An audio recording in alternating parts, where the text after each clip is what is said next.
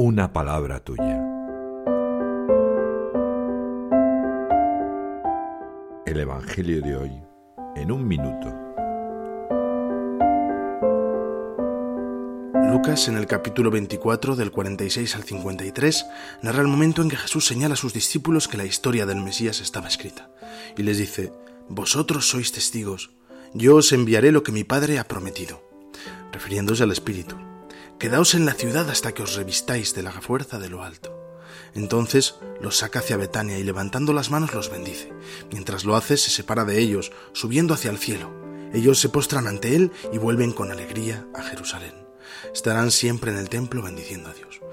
Así acaba Lucas que hoy nos anuncia la ascensión del Señor. Es un día para alegrarse y regocijarse con Jesucristo. ¿Me pongo en sus manos?